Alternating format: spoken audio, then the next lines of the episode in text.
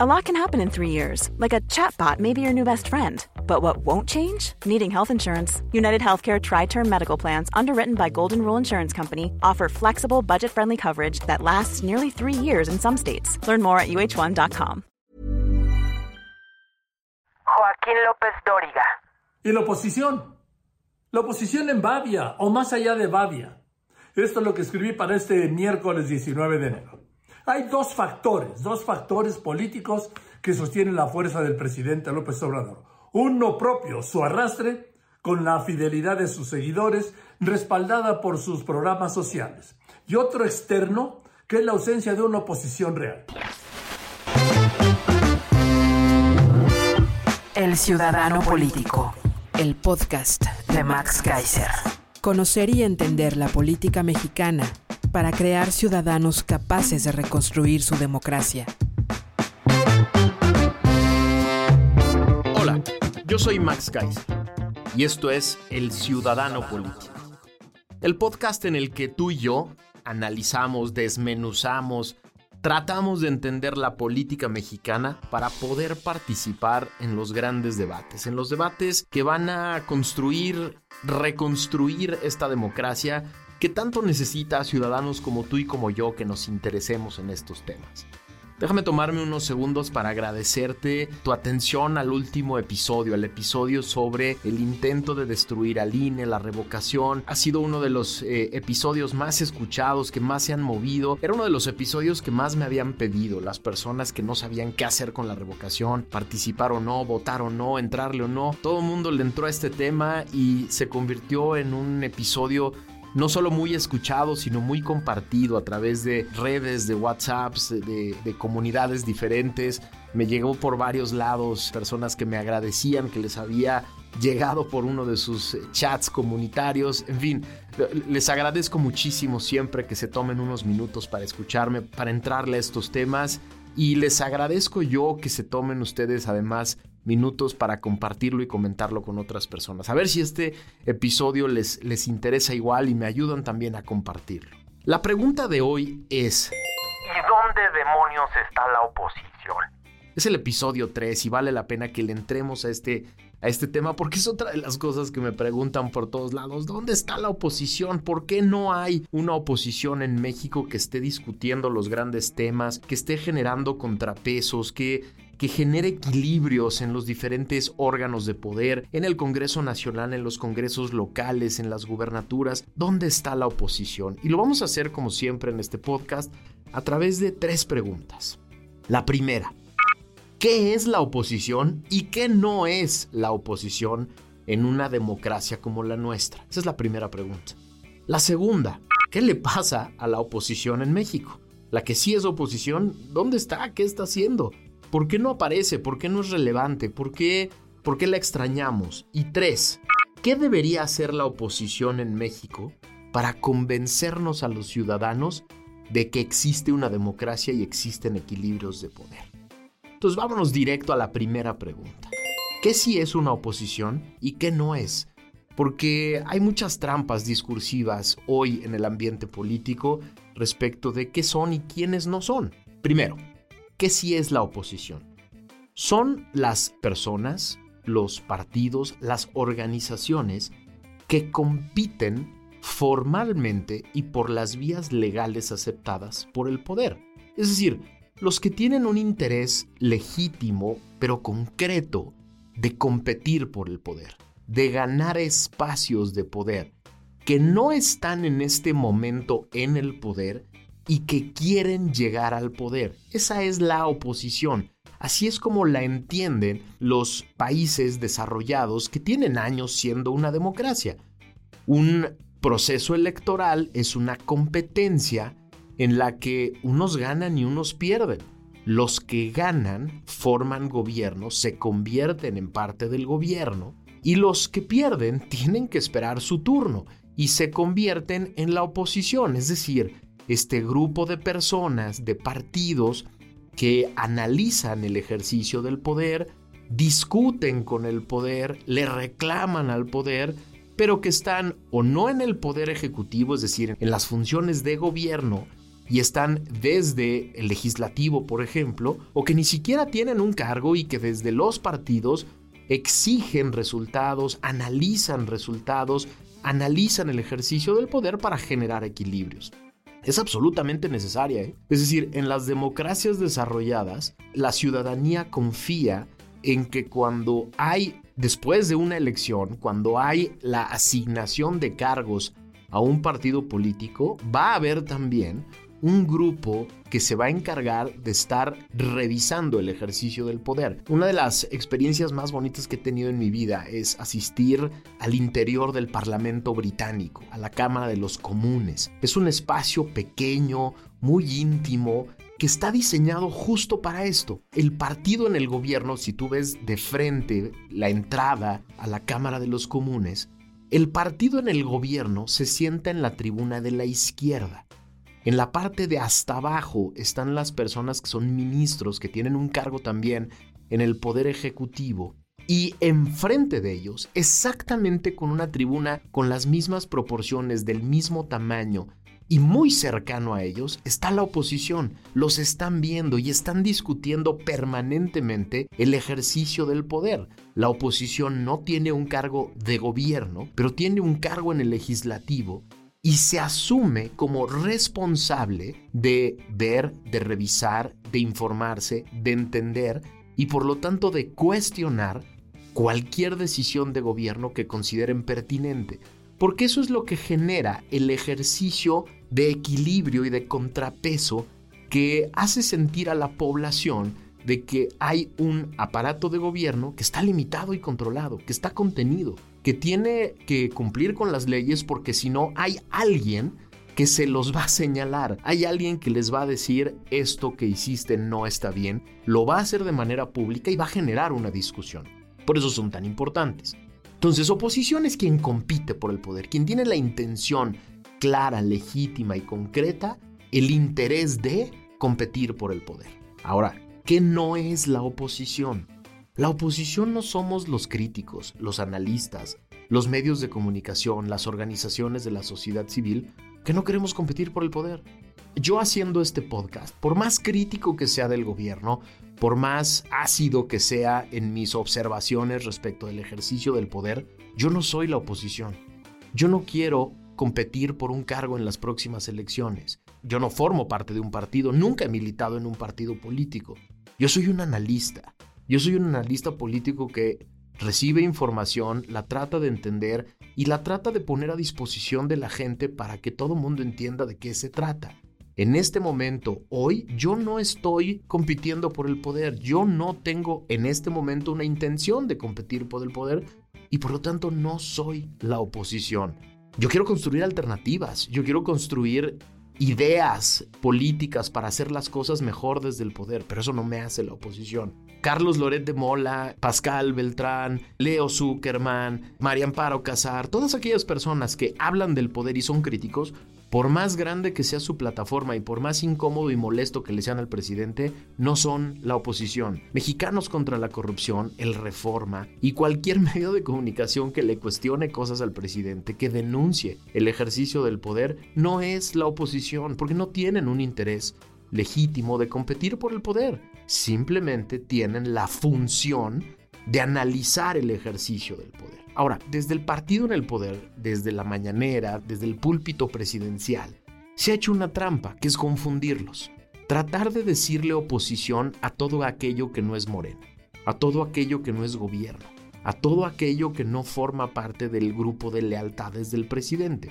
Y es una trampa, y te voy a explicar por qué. Es una trampa porque sí se vale que el partido en el poder diga esos señores que forman parte de tal o cual partido son la oposición y su crítica, su análisis, su denuncia tiene una intención política. Es clarísimo. Y es normal y es legítimo en cualquier democracia. Las oposiciones se dedican a encontrarle cosas al gobierno para tratar de desacreditar su función y su ejercicio de poder, para tratar de desacreditar su gobierno para después regresar al poder. Eso es perfectamente legítimo. Pero eso no es lo que hacen los medios. Eso no es lo que hacen las organizaciones, los analistas, los críticos, quien escribe una columna. Y cuando se les confunde lo que sucede es que se desacredita el ejercicio, por ejemplo, del periodismo. Cuando un periodista, el gobierno le dice la oposición, lo que te está queriendo decir es, su crítica no es legítima, su crítica no es objetiva, su crítica no pretende simplemente exponer al poder, su crítica tiene una intención, su crítica tiene la intención de desacreditarme para que yo pierda el poder. Y eso genera una confusión en el electorado, en la ciudadanía, que ve a cualquier persona que no sea el gobierno, o porrista del gobierno, o analista del gobierno, o cercano al gobierno, como la oposición. Y eso no construye nada. Eso no construye ciudadanía, porque en un país democrático necesitamos a un gobierno que dé resultados y rinda cuentas. Necesitamos a una oposición que provoque esto, que haga que el gobierno rinda cuentas, que haga que el gobierno dé resultados, que señale cuando no, que denuncie cuando no. Y aparte de esos dos actores, necesitamos a una sociedad civil, a medios de comunicación, a empresarios, a líderes a analistas, a comentaristas, a comunicadores que revisen el poder, estudien el poder, que comenten sobre el poder, que critiquen al poder y que denuncien al poder sin que sean acusados de pretender, con su crítica, con su análisis o con su denuncia, deslegitimar al poder o tumbar al poder. Necesitamos las tres cosas Necesitamos las tres cosas diferenciadas entre sí y es una trampa política tratar de confundirlos. Te pido que no caigas en la trampa. Sí, sí es cierto que hay analistas, que hay comunicadores, que hay medios que tienen una intención política, electoral, que están incluso pagados. Sí, sí es cierto que noticieros específicos, en periódicos específicos, se cuelan propagandas políticas electorales que pretenden deslegitimar a un gobierno y acreditar a otro. Sí, sí es cierto que los partidos políticos pagan plumas para que digan cosas que quieren que se digan. Y sí, esto es propaganda. Y sí, esto los convierte en la oposición. Pero ni todos los críticos ni todos los analistas son eso, ni está deslegitimado en una democracia formar parte de una opción política. Por eso es importante que como ciudadano tengas la capacidad de distinguir a unos y a otros. Ahora, vamos a la segunda pregunta. ¿Qué le pasa a la oposición de México? A los que sí son, a los que sí forman parte de la oposición. ¿Dónde están? ¿Por qué no son actores? ¿Por qué no son relevantes? ¿Por qué no parecen generar ningún tipo de equilibrio en el ejercicio del poder? Tengo varias propuestas, varias teorías que te quiero poner sobre la mesa. La primera, todos los que hoy son oposición ya fueron gobierno y ya se desgastaron y ya tuvieron que dar resultados y no los dieron, ya tuvieron que rendir cuentas y no los dieron. Hablamos, por ejemplo, del Partido Acción Nacional, del Partido Revolucionario Institucional, del PRD, del Partido de la Revolución Democrática, de Movimiento Ciudadano. Todos fueron y son hoy gobierno. Gobiernos locales, gobiernos municipales, están en los congresos y ya no tienen esa ventaja que tiene todavía hoy Morena de apenas ser gobierno. ¿Por qué es una ventaja? Porque cuando ya fuiste gobierno ya sufriste el desgaste del poder. Ya tuviste que dar resultados y no los diste. Ya tuviste en tus manos la posibilidad de mejorar la vida de otras personas y no lo hiciste. Ya tuviste escándalos de corrupción concretos respecto de personas concretas y el desgaste del poder es un costo que se paga a la hora de convertirte en la oposición porque ya no puedes simplemente exigir lo que sea, ya no puedes prometer lo que sea, ya no puedes decirle a las personas, cuando yo llegue al poder, voy a acabar con la pobreza o acabar con la corrupción o acabar con la violencia. Ya no puedes prometerlo de manera genérica porque la respuesta de las personas es muy sencilla. ¿Y por qué no lo hiciste cuando formaste parte del poder? Así, el poder desgasta. La ventaja que vamos a tener a partir del 2024 es que pues todos los que son hoy una alternativa electoral van a haber ya ejercido el poder y ya no van a poder prometer cualquier cosa. Y entonces se va a equiparar la balanza para todos. Todos van a haber sido ya parte del sistema político, todos van a haber tenido cargos, a todos les vamos a poder reclamar no haber hecho lo propio cuando formaron parte del poder. Pero hoy Hoy tenemos una ecuación desigual, porque Morena todavía se puede dar el lujo de decir, yo apenas lo estoy intentando, yo apenas llegué, y todos los que me precedieron lo hicieron muy mal. Y yo apenas estoy haciendo las reformas, las transformaciones, las reestructuras que prometí, y por eso todavía no puedo dar resultado. Y por eso a los partidos de oposición les cuesta tanto trabajo decir, es que yo lo haría mejor, porque ya vimos que no necesariamente. Este desgaste genera la imposibilidad de prometer cualquier cosa y por lo tanto se requiere de una visión diferente, de una propuesta concreta que se explique. Y esa es la otra gran falla en la oposición. Creen que la oposición es simplemente ser antipresidente, ser anti-AMLO, ser anti-López Obrador. Y eso no es suficiente. No es suficiente porque para muchas personas lo que se requiere es una visión diferente de país.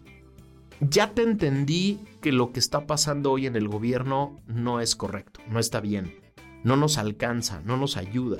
Pero que sí, dame algo, dame una posibilidad hacia adelante de hacia dónde vamos.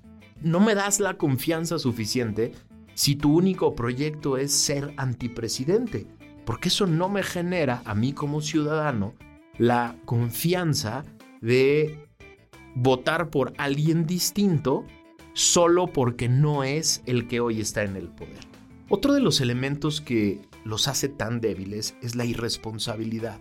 Si tenemos partidos que han sido gobiernos federales o locales o municipales, hemos tenido cualquier cantidad de escándalos en todos los colores de todos los partidos y lo que escuchamos es yo no fui, me desligo, yo ni lo conozco, ese cuate al que acusan, yo jamás había estado, oye, pero es la foto, sí, pero me tomo fotos con muchas personas, oye, pero el crimen organizado, no, yo no tuve nada que ver. La irresponsabilidad genera una desconfianza brutal.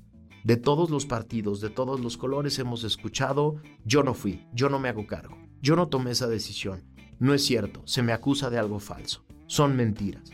Y esa irresponsabilidad lo que ha provocado es que nosotros los ciudadanos los voltemos a ver a todos como si fueran lo mismo. Otro de los elementos que ha hecho desaparecer a la oposición es la falta de cuadros y liderazgos nuevos. Parecería que estamos viendo la misma película desde hace 30 años.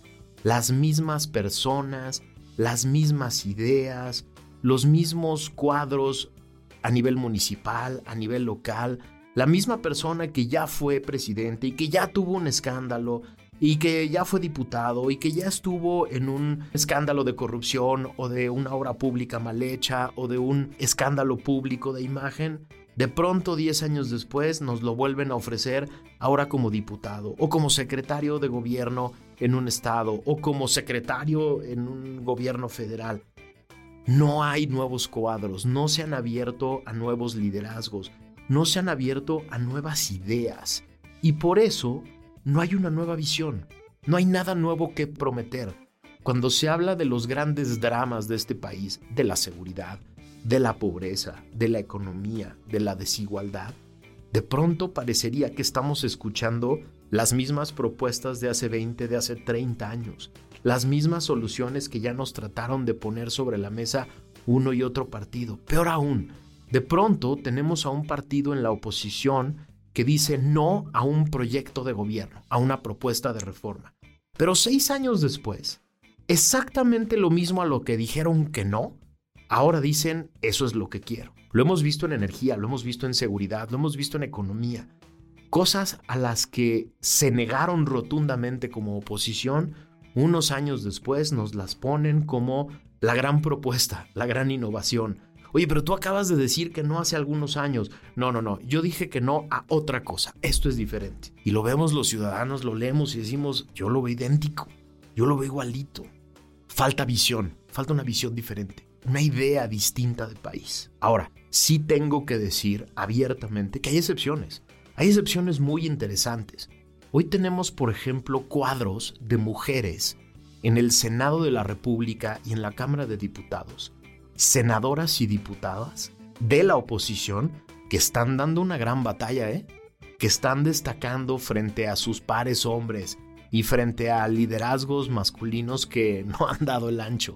Hay senadoras que están incomodando de manera muy clara y muy abierta al gobierno en turno, al gobierno federal en turno, pero que también incomodan a gobiernos locales y que se están proponiendo como candidatas a gobernadoras, candidatas a diputadas locales y que van a ser figuras muy relevantes, se los digo desde hoy. Estas diputadas y senadoras que están dando la gran batalla van a ser liderazgos muy importantes y van a ser opciones muy importantes para el 2024. ¿eh? Ahí es donde está la esperanza de muchas personas. Xochitl Galvez.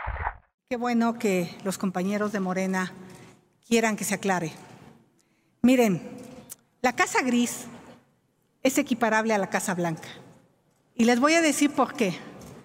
Porque la Casa Gris le pertenece a un alto ejecutivo de Baker Hughes, que es una empresa que tiene contratos vigentes. Y mientras estuvieron ocupando la Casa Gris, la nuera y el hijo del presidente, se ampliaron estos contratos en Pemex. Está muy sospechoso. Nada es casualidad. Es puro circo la consulta. Es puro circo ir a preguntar lo obvio. Van a preguntar si es malo lo malo y si es bueno lo bueno.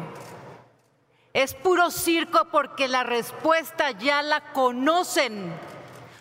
Cuando este pueblo votó por Andrés Manuel López Obrador, estaba diciendo que sí al juicio a los expresidentes. Kenia López. La realidad es que no hay quimios. La realidad es que urgen medicinas para todos. Es evidente que hay un reclamo social y público. Esto no tiene que ver con partidos. Esto no tiene que ver con polarización política. Esto tiene que ver con la urgencia de salvar la vida de los mexicanos que están enfermos y que no tienen medicinas. Margarita Zavala. El gobierno actual ha sido insistente en el propósito de beneficiar a los pobres y combatir las desigualdades. Nadie está en contra de eso, no nosotros. Pero miren, después de tres años de gobierno sin límite, los hechos y los datos dicen otra cosa. Contra lo prometido por este gobierno, la pobreza no se ha reducido.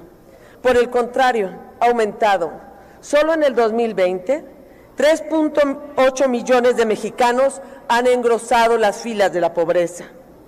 La exigencia ética a un gobierno es que ponga las condiciones para salir de la pobreza. Y lo que vemos es clarísimo. No, no optaron por los pobres, optaron por los votos. Y regalaron ustedes el dinero de todos los mexicanos para crear una maquinaria electoral que además empobrece más, empobrece más en la medida que ha quitado las oportunidades. No voy a decir nombres para no quemar a nadie ni para tratar de imponer a nadie y menos para que no parezca que estoy olvidando a otras.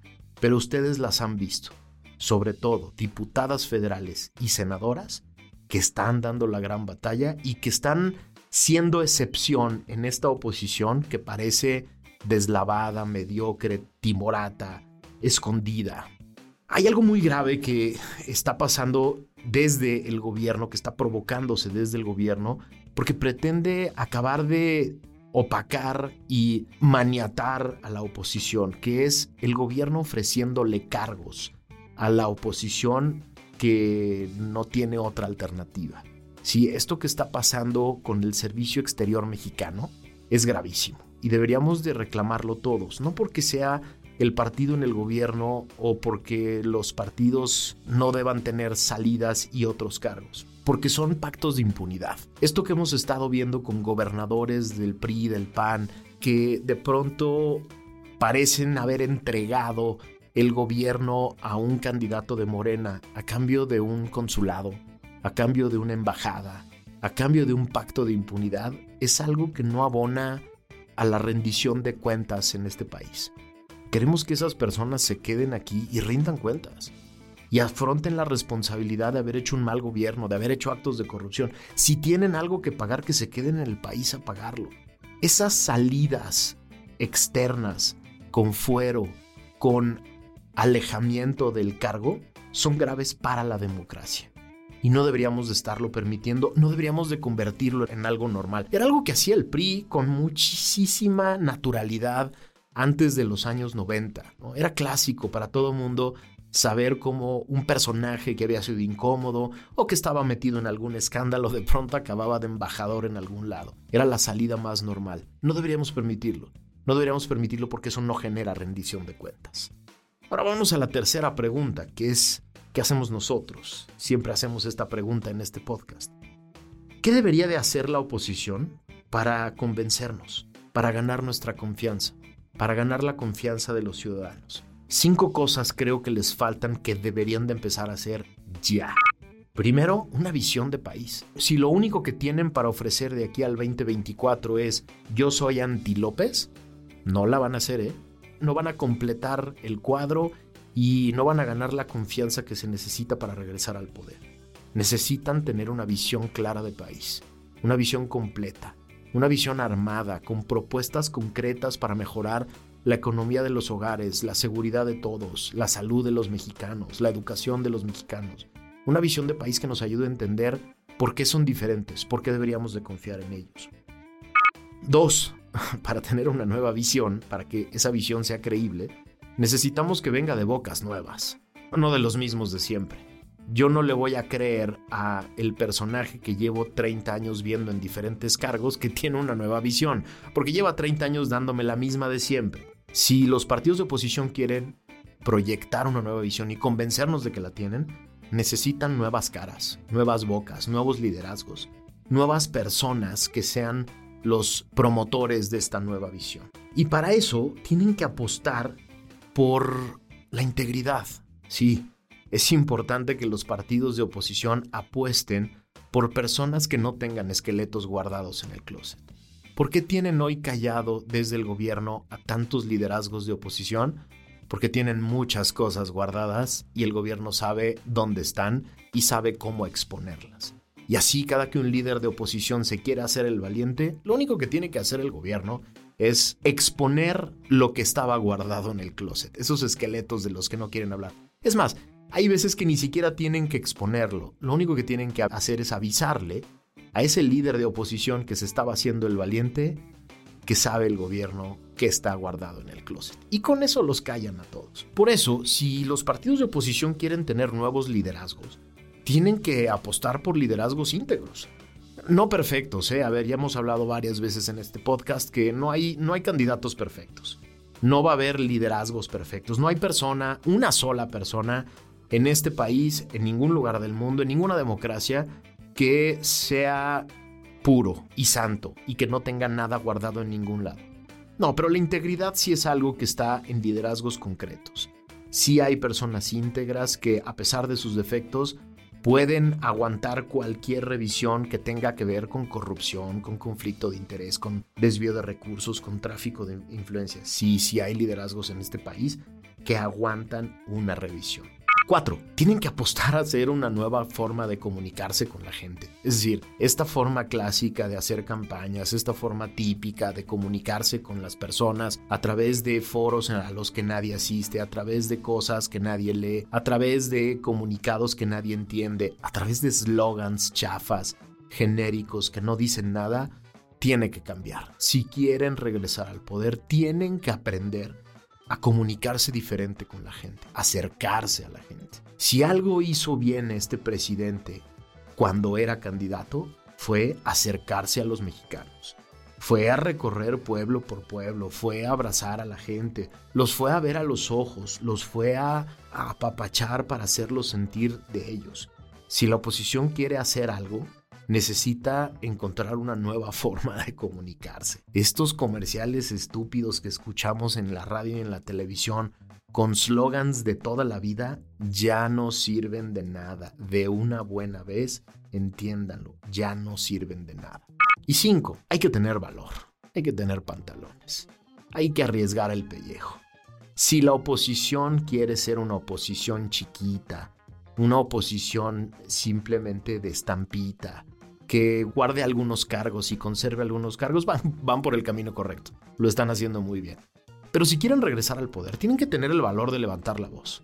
Tienen que tener el valor de arriesgar la carrera. Tienen que tener el valor de arriesgarse a ser criticados en redes sociales, en los medios, por el presidente. Tienen que tener el valor de salir en la mañanera un día y que hablen de ellos un día en la mañanera y no pasa nada. Tienen que tener el valor de a lo mejor ser denunciados, a lo mejor ser acosados por alguna autoridad. De eso se trata la democracia.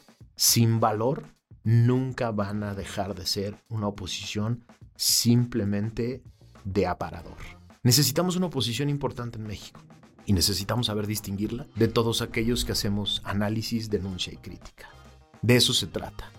De eso se trataba este podcast, de tratar de entender estos temas para tener la capacidad de entrar en la conversación. Muchas gracias por haberme acompañado. Te pido que me sigas en mis redes sociales porque necesito escuchar qué más quieres oír, qué preguntas tienes, qué otros podcasts podemos hacer que te puedan servir a ti para generar una conversación mucho más abierta, mucho más ciudadana, mucho más democrática. Gracias por haberme acompañado. Nos escuchamos la semana.